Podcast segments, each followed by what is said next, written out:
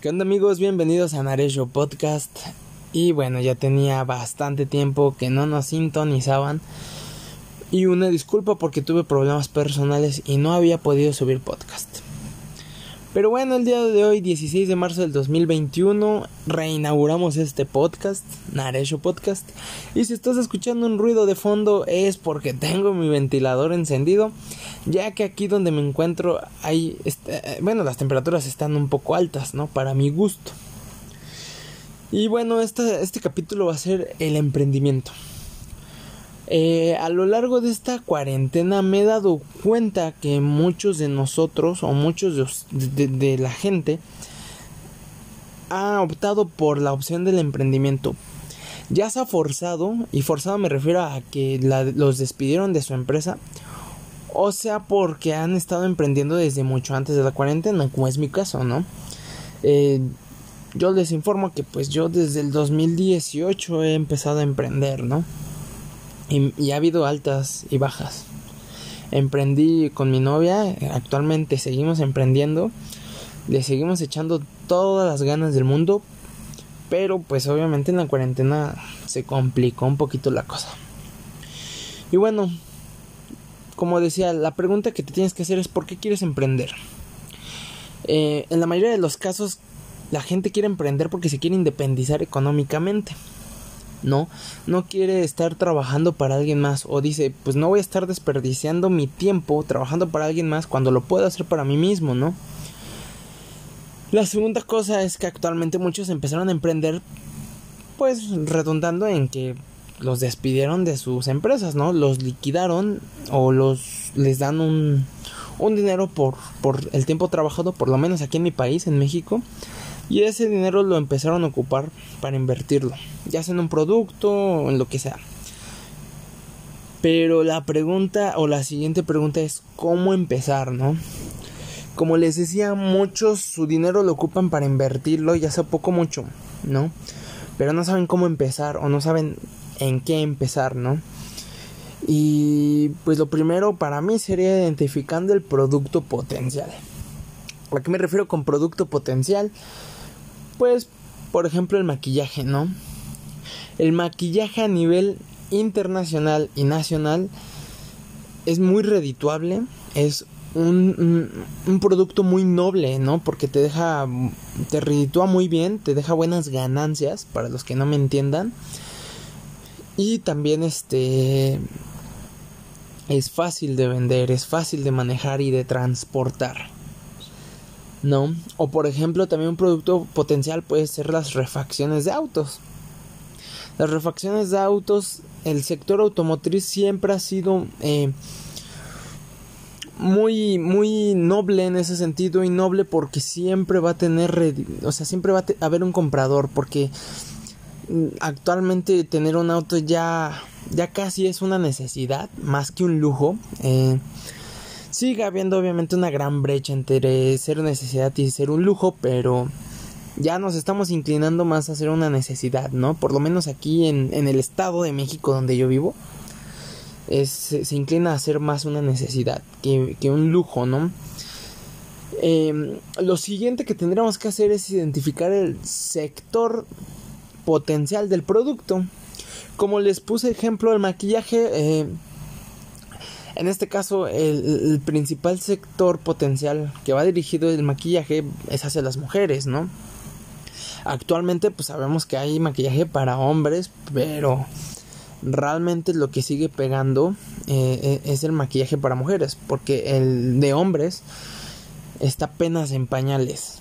Sin embargo, ahí hay una gran área de oportunidad para invertir pero es algo que va a caminar un poco lento, pero seguro, un poco lento porque lamentablemente en la época en la que todos estamos viviendo, pues muchos hombres no se quieren pintar, ¿no? O muchos sí. Pero lo que sí es un hecho es que la mayor o la gran parte de las mujeres se pintan por lo menos una vez en su vida y por lo menos una vez en su vida van a consumir maquillaje. Eh, entonces ya tenemos que identificando el producto potencial, en este caso yo les puse ejemplo maquillaje, también podría ser el agua. Aquí el agua es, es un producto pues de necesidad básica, Entonces es un producto muy potencial, un producto que pues al ser de necesidad básica pues se va a vender siempre, ¿no? Claro ejemplo en la pandemia el agua pues nunca la dejamos de consumir. Yo estoy seguro que en tu casa nunca la has dejado de consumir, ¿no? Y que prefieres consumir un vaso de agua a comprarte eh, un vaso de refresco. Entonces, una vez identificado el sector potencial, pues podremos seguir con identificar el proceso. Eh, paréntesis, pues cuando yo empecé a emprender, lo primero que hice fue emprender con productos para celular, como audífonos, cargadores, pilas portátiles, etc. Eh, lo que estaba de moda en ese tiempo eran los pop socket, ¿no? unas cositas que se pegaban atrás del celular para que les pudieras agarrar mejor, ¿no? Y vaya que, que mi error no fue identificar un producto potencial, sino más bien mi error fue no haber identificado el sector potencial. ¿Por qué? Porque el, producto es potencial, claro. Los productos de celular o de telefonía, como lo quieran llamar, siempre va a ser potencial, siempre, siempre se va a vender. El problema es que yo en ese momento no vi que en donde yo me movía o en, el área donde yo me movía no se iba a vender mucho. Porque económicamente no era tan atractivo mi producto. Sin embargo, el producto sí es potencial, como les repito, pero el sector no era un sector potencial, un sector que yo lo podría explotar. Entonces ahí fue mi primer error como emprendedor, ¿no? ¿Por qué? Porque identifiqué un producto potencial que vi que se estaba vendiendo, pero nunca identifiqué el sector o el área de oportunidad en la sociedad. ¿No? Entonces lo que seguiría sería la identificación del el proceso del producto. En el caso de haber un, de haber un proceso, ¿no? Porque si tú eres revendedor y revendedor me refiero a que compras como yo en ese momento compré los cables al fabricante y los vendía al, al al comprador final, eh, pues obviamente mi proceso realmente era ir a comprarlos y venderlos. Pero el proceso de un producto yo me refiero a que si tú tienes la capital suficiente para empezar un negocio, por ejemplo, mm, de piezas de plástico, por ejemplo, tipo Lego, eh, pues tendrás que identificar el proceso de esas piezas de plástico, ¿no? identificar eh, la empresa que lo va a hacer y tú identificar qué material, de qué material lo vas a hacer, por qué lo vas a hacer de ese material y, en qué sector o en qué país se ocupa más un material que en otro, ¿no? Por ejemplo, actualmente sabemos que los plásticos contaminan mucho. Y si tú quisieras fabricar piezas de plástico tipo Lego, eh, lo más recomendable es que las fabriques de un plástico biodegradable que se degrade, por ejemplo, en 5 años. ¿No? Eh, entonces, el identificar el proceso realmente si tú tienes una capital para hacer una inversión un poco más fuerte, un poco un producto ya más original, de una idea original, ¿no? Eh, eso básicamente para mí son las bases o una base de, la base principal, ¿no? de para invertir. Eh, bueno, también si trabajas, eh, es conveniente dejarlo o hacerlo en paralelo, ¿no? Bueno, para mí es conveniente no dejar tu trabajo, porque cuando tú estás emprendiendo sabemos que necesitas inyectarle capital a tu proyecto. En este caso, si tú emprendes solito o emprendes con tu pareja, pero no, no tienes a socios que te inyecten capital, pues tu trabajo es una manera de tener una capital seguro para inyectarle, ¿no? O en caso de que pues necesites o de que en caso de que por ejemplo se venga una pandemia, sabes que le tendrás que inyectar un poquito más de capital. Cuando eh, sí debes de dejar el trabajo cuando tu empresa tenga estabilidad económica y estabilidad económica me, me refiero a que cuando tu empresa ya te pueda, ya pueda rendirte frutos pagándote a ti mismo un sueldo, más aparte de tus ganancias, ¿no? Como, como, como fundador y propietario. Eh, pero estabilidad económica es cuando ya te puedas em, pagar un sueldo a ti. Y teniendo más estabilidad económica es cuando le puedas pagar un sueldo a más personas. Eh, lo que les recomendaría en caso de que no trabajaras pero te gustaría emprender es el crowdfunding, ¿no? Eh, de hecho, hace poco encontré un artículo de las ventajas y desventajas, porque obviamente como todo tiene ventajas y desventajas. Y permítanme leérselos, ¿no? Eh,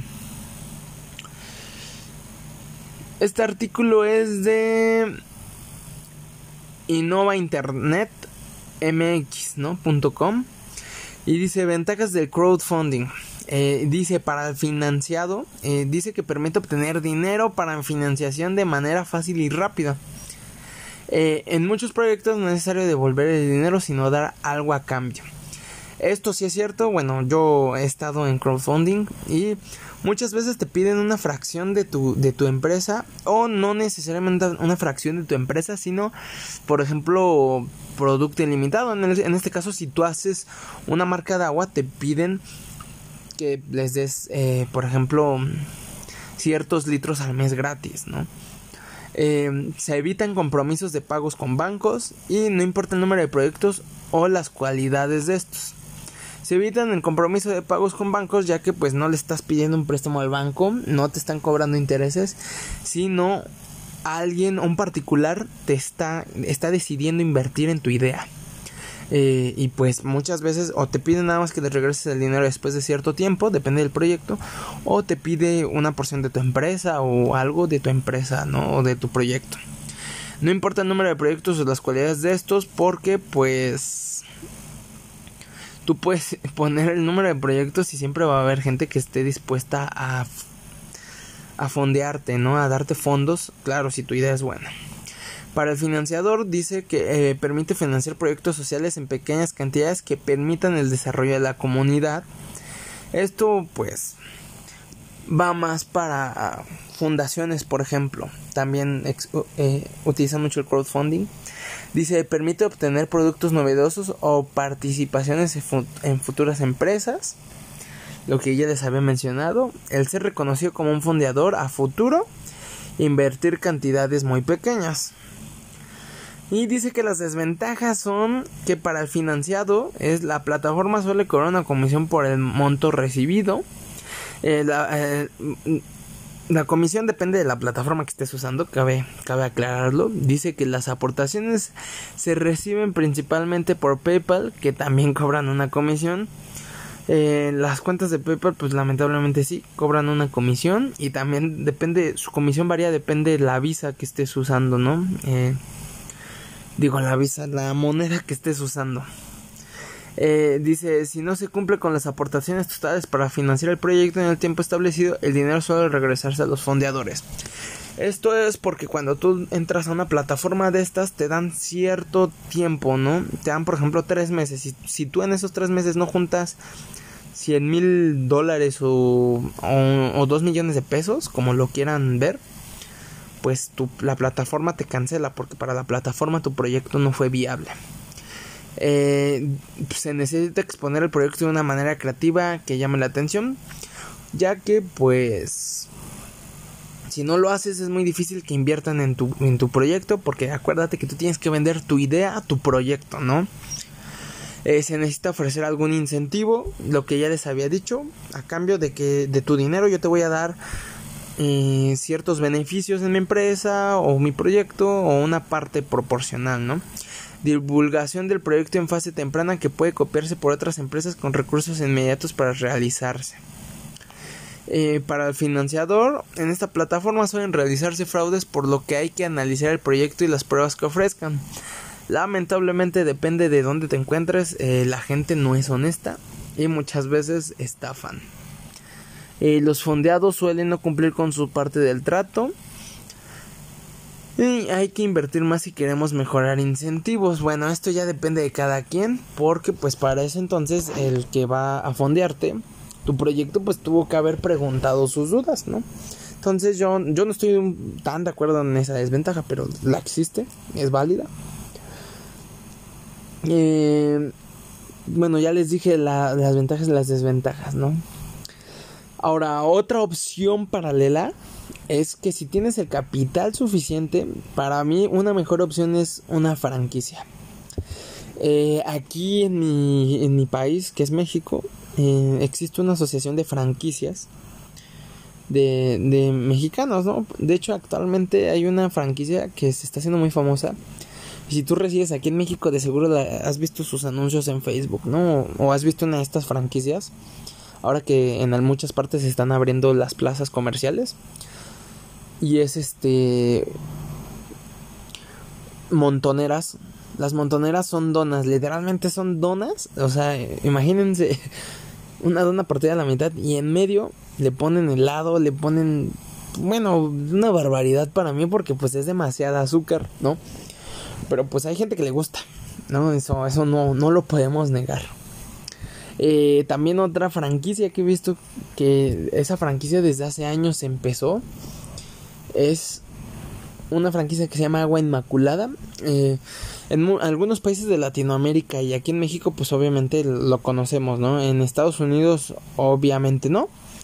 Porque la verdad, no, les seré sinceros, no sé cómo se maneja en Estados Unidos la parte del agua.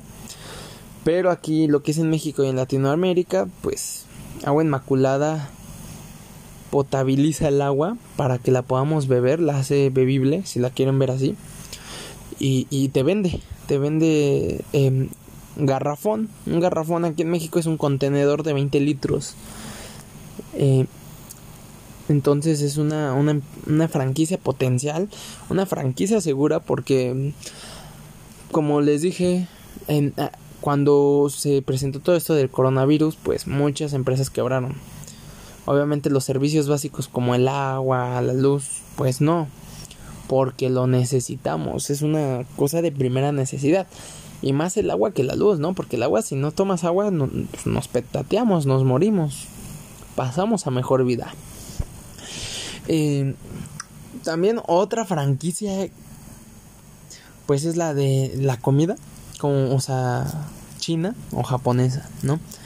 Aquí en México hay algo, unas que se llaman sushi roll. Eh, y es una franquicia muy redituable, ¿no? Te, venden rollos de sushi.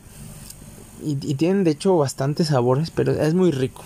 Pero depende de un rollo, te puede costar 117, 130 pesos, 150, ¿no? Pero pues las franquicias son buenas. ¿Por qué son buenas? Porque finalmente te están dando un respaldo, un respaldo de marca, un respaldo de producto y, y un respaldo de calidad. ¿Por qué? Porque obviamente, pongámoslo así, ustedes si van a comprar una dona, no es lo mismo que se la compren a Krispy Kreme que se lo compren a, un señor que hace donas, ¿no? Caseras. Sí lo puedes hacer, pero finalmente sabes que Krispy Kreme ya tiene calidad, tiene ese toque que no todos tienen, ¿no? También tienes que asegurarte que la, en la franquicia que vas a invertir no solo tenga un crecimiento exponencial, sino también un respaldo por parte de, la gente. Porque hay franquicias que tienen un crecimiento exponencial, pero respaldo de la gente, del consumidor, no lo tiene, ¿no? O sea, ¿por qué? Porque a veces el producto no es tan bueno, es consumible, pues, hay mm, medianamente, ¿no? Pero si es un producto bueno, tienes que invertir. Pero esto solamente si tienes el capital, ¿no? Y bueno amigos, eh, hasta aquí el podcast de hoy. Eh, espero estarles subiendo dos o tres podcasts a la semana en Aresho Podcast. Em, actualmente solo voy a poder grabarles aquí amigos por voz. Eh, lo estaba haciendo por YouTube, pero en YouTube vamos a destinar otro proyecto en Aresho Podcast. Y principalmente va a ser para películas y series. Vamos a estar hablando de películas y series, cosa que solo se va a subir en YouTube. También en Naresho Vlogs vamos, eh, si no me sigues me puedes seguir, así estoy en YouTube como Naresho Vlogs y Naresho Podcast.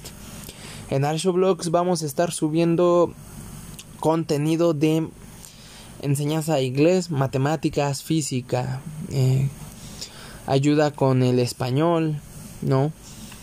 Entonces se va a poner interesante. Vamos, eh, eh, estamos haciendo una reestructuración total. Y bueno, también si alguno de ustedes algún día quiere ser invitado a este podcast a través de Anchor, lo pueden hacer. Solo envíenme mensaje a Naresho Blogs en Facebook, así estoy como Naresho Blogs. Y también me pueden enviar una nota de voz aquí por Anchor contando una historia, contando en este caso su experiencia en el emprendimiento, ¿no? Eh, el siguiente podcast les voy a hablar un poco de mi experiencia en el emprendimiento. Y bueno, eh, después vamos a estar hablando de la importación y la exportación porque pues estamos hablando de que hay mucha gente que le gusta importar desde China y vender, ¿no?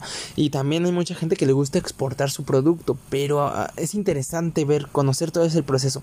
Para eso vamos a estar con mi novia porque ella es negociadora internacional y sabe mucho de este proceso de importar y exponer, y exponer y exportar, ¿no? Eh, también más adelante, como les dije, vamos a estar hablando de las bancas digitales. Las bancas digitales, pues como Albo, como fondeador aquí en México que existen estas bancas digitales, porque son buenas, ¿no? Las ventajas y las desventajas, cómo te puede ayudar en tu pyme, cómo te puede ayudar en tu proyecto. Eh, y vamos a estar hablando de esta sección, ¿no? En este capítulo. Eh, también vamos a estar hablando, pues, un poco de, de, relaciones personales. Se va a poner interesante, ¿no? Y si, si por algún motivo tú quisieras tener una sección o un, una sección en mi, en mi podcast, eres bienvenido. Realmente la idea de, de esta, de, de Podcast es meter varios temas, atraer a varias gente y, y tener mucho tema de interés, ¿no? Y bueno amigos, bien, este pues ya los dejo hasta aquí. Y pues excelente mañana, tarde, noche, madrugada, a la hora que me estés escuchando. Tu amigo Naresho te está acompañando.